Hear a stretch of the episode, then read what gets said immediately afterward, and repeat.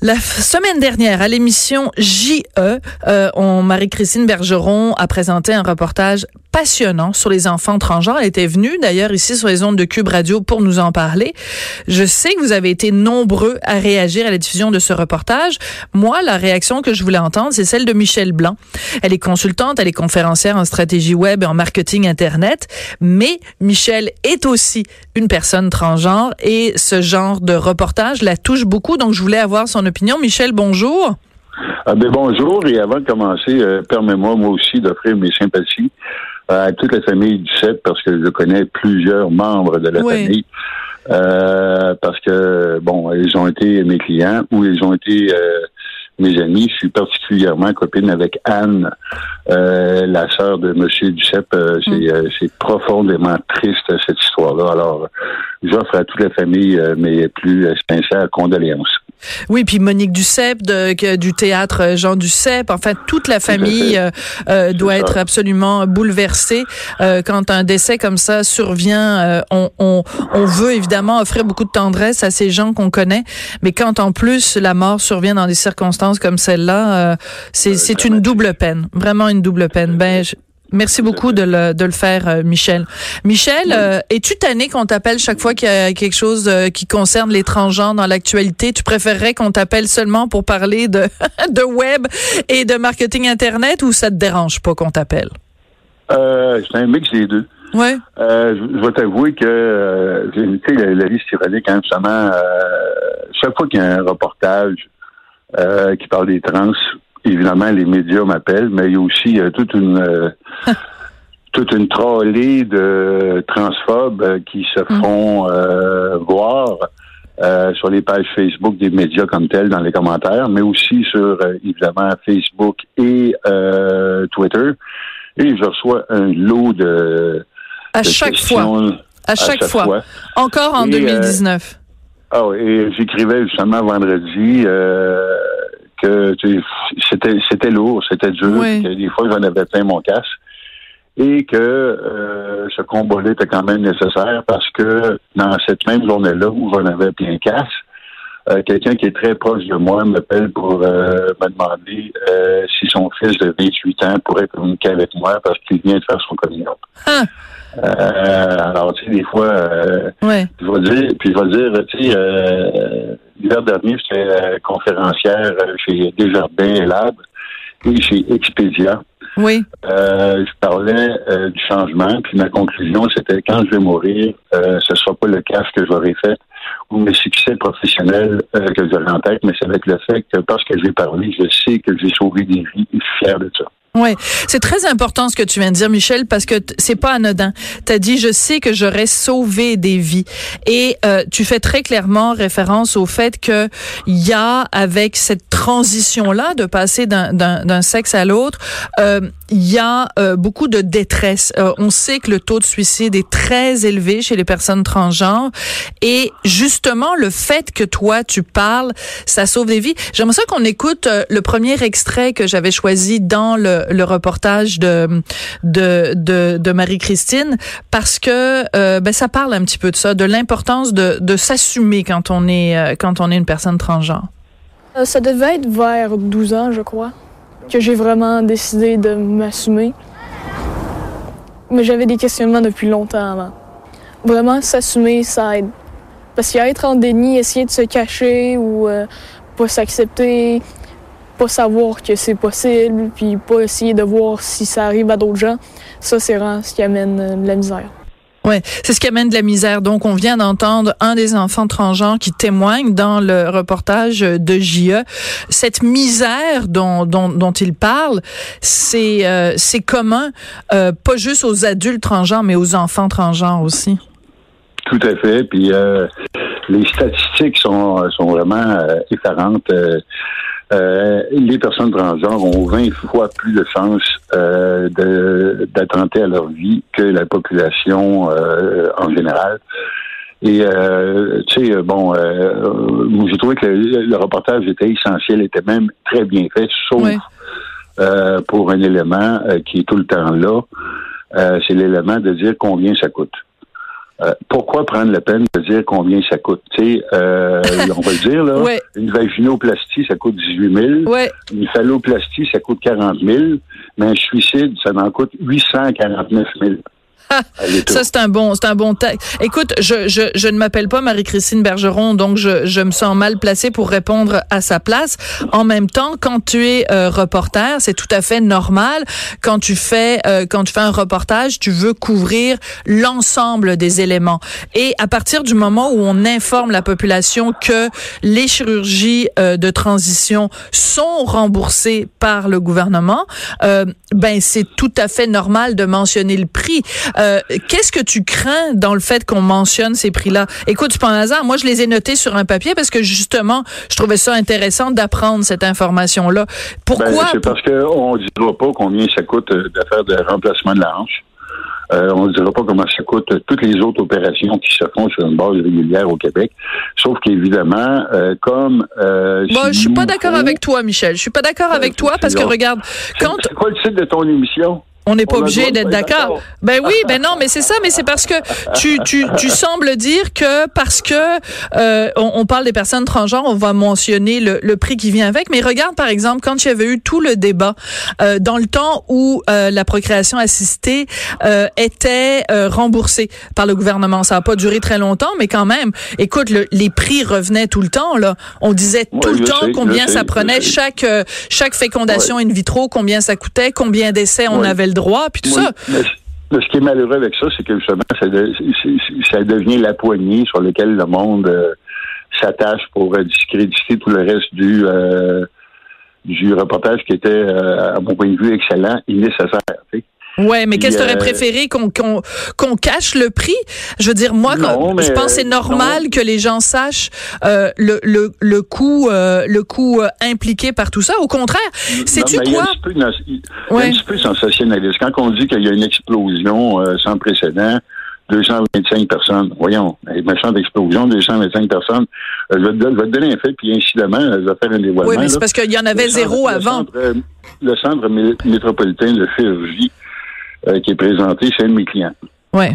OK, je travaille avec eux autres depuis des années. Puis, euh, tu sais, euh, on a l'impression, là, oui, l'hôpital a grossi, mais ce que les gens ne savent pas, c'est que 85% des patients ne viennent pas du Québec. Non, parce que. Oui, c'est ça. Ils viennent, ils, viennent du Canada, puis d'ailleurs dans le monde. Il y a seulement 15% des patients qui sont québécois. Mhm. Alors, euh, tu sais, ça, ça sort pas dans les reportages. on veut mettre les chiffres, mais on met les chiffres qu'on veut bien mettre. Oui, mais non, mais c'est euh, clairement expliqué dans le reportage. Excuse-moi, Michel. Euh, Marie-Christine explique clairement que la clinique en question où elle s'est rendue est la seule clinique au Canada qui le fait, et donc c'est très clair qu'il y a des gens qui viennent de partout au Canada.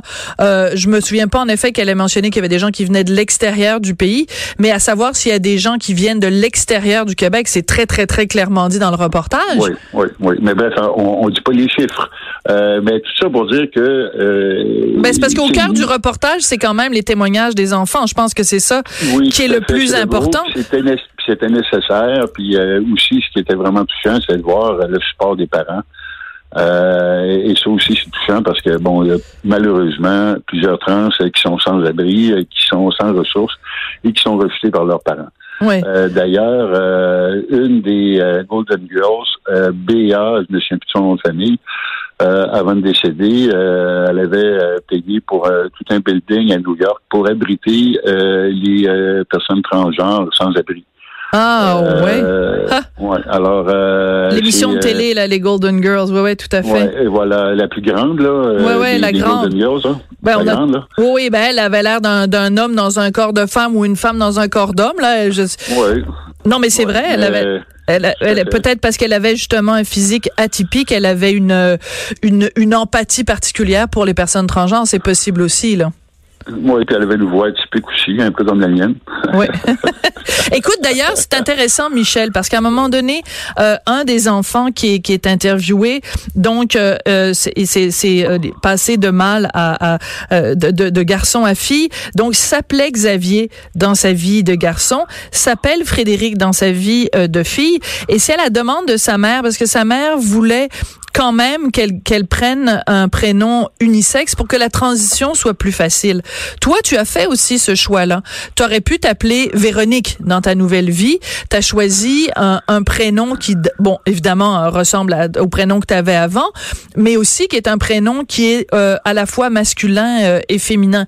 Est-ce que tu penses que ta vie aurait été différente si tu t'étais appelée Véronique au lieu de Michel? Parce que là, il y a des gens qui nous entendent peut-être qui se disent, bon, Michel Blanc, euh, je, je savais même pas que c'était une personne transgenre. Si tu t'appelais Véronique, ben les gens, ils seraient serait peut-être plus clair dans leur tête? Ben, je te dirais que moi, euh, c'était une décision d'affaires euh, parce que mon site web, ben, c'est michelleblanc.com.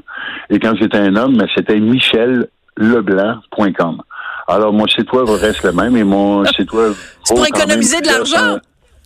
Eh oui, il vaut quand même plusieurs centaines de milliers de dollars. Alors, repartir à zéro et scraper euh, mon nom de domaine parce que changer de site, c'est pas facile. En plus du fait que, comme ça, ben, le monde continue de m'appeler Michel. Alors, pour eux, c'est euh, moins difficile de m'appeler euh, Michel que Véronique. ils sont habitués, ils me connaissent. alors, c'est Michel et, ça diminuait la confusion. Ben, écoute, ça fait des années qu'on se connaît, puis c'est la première fois que je t'entends dire ça. Je, suis très contente de l'apprendre. C'est une maudite bonne raison. Alors, ce que j'ai changé, euh, c'est et mon prénom et mon nom de famille.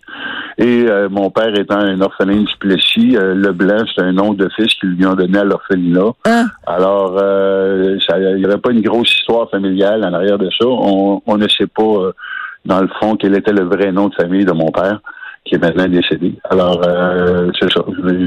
C'était plus simple pour moi de m'appeler Michel. Maintenant, c'est quand même intéressant euh, parce que euh, Michel, ben, c'est le nom d'un archange. Et euh, tous les anges et les archanges ont des noms qui sont aussi bien pour les hommes et pour les femmes. Et pourquoi? Euh, par, euh, parce que au sixième siècle, au concile de Nicée à Constantinople, on a discouru sur le sexe des anges euh, pour déterminer que les anges n'avaient pas de sexe. Alors, les noms d'anges, Michel, Gabriel, Raphaël, ah. peuvent être autant pour les hommes que pour les femmes. Ah, c'est très drôle. Bon, ben écoute, on va se coucher moins niaiseux ce soir grâce à toi, Michel Blanc. Écoute, Michel, à un moment donné, dans le reportage donc de JE, que vous pouvez retrouver d'ailleurs sur le site Illico, il y a quelque chose de très touchant.